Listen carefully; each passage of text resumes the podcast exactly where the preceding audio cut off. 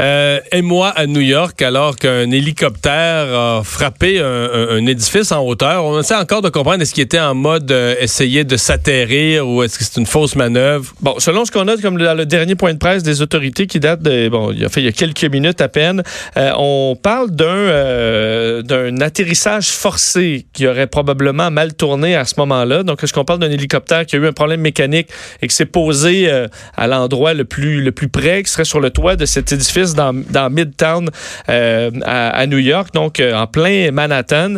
Euh, on a confirmé un décès, donc le pilote confirmé décédé par les autorités. évidemment, lorsqu'un événement du genre se produit à New York, mais ben, ça déclenche.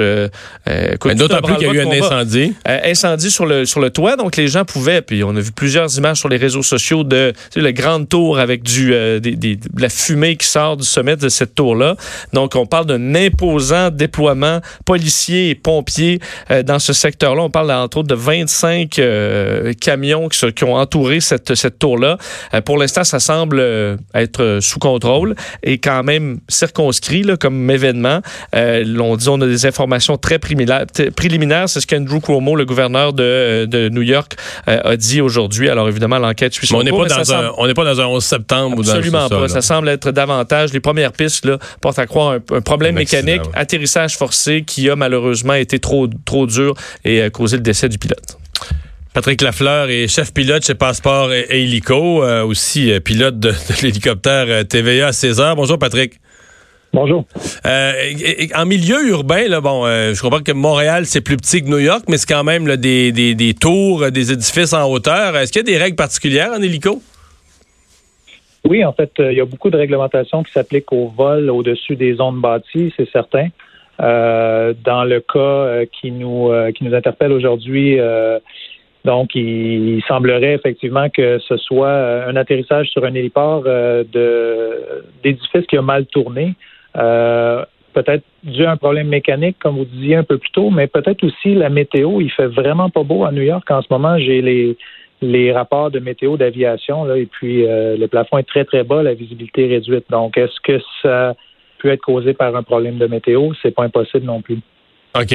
Problème de météo, si on a une mauvaise visibilité, on peut mal évaluer la distance qu'on est de l'édifice ou la, la, hauteur ou...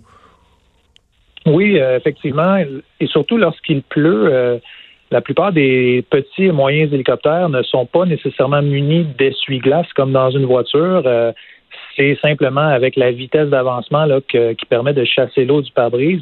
Donc, euh, à basse vitesse, les gouttes d'eau euh, font de la réfraction et puis ça peut causer une certaine difficulté pour les pilotes de bien juger la, distance et la profondeur par rapport aux obstacles aux alentours. Donc, s'il était à ce moment-là en train d'atterrir, c'est possible que ça lui ait nuit. Euh, et également, oui, allez-y. Euh, dans le cas d'ennui mécanique au-dessus d'une ville, est-ce que c'est ça qu'on recommande, de se trouver un toit, un héliport, quelque chose, puis d'essayer de s'aligner là-dessus? Parce que si on a un ennui mécanique là au-dessus d'un au-dessus d'un champ, on connaît un peu les techniques. Puis je sais que c'est pas facile en hélicoptère, c'est particulièrement là, ça demande beaucoup de doigté.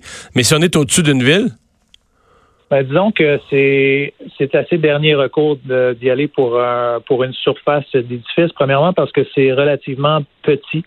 Euh, par contre, si pour le pilote, il n'y avait aucun terrain de dégagement possible au sol, évidemment, dans une zone comme à New York, c'est très, très densément peuplé. Il y a des maisons, des routes partout euh, du monde. Donc, c'est possible qu'au sol, il n'y ait, aucun terrain d'atterrissage euh, propice. Alors, peut-être qu'effectivement, il a tenté d'atterrir sur le toit d'un édifice.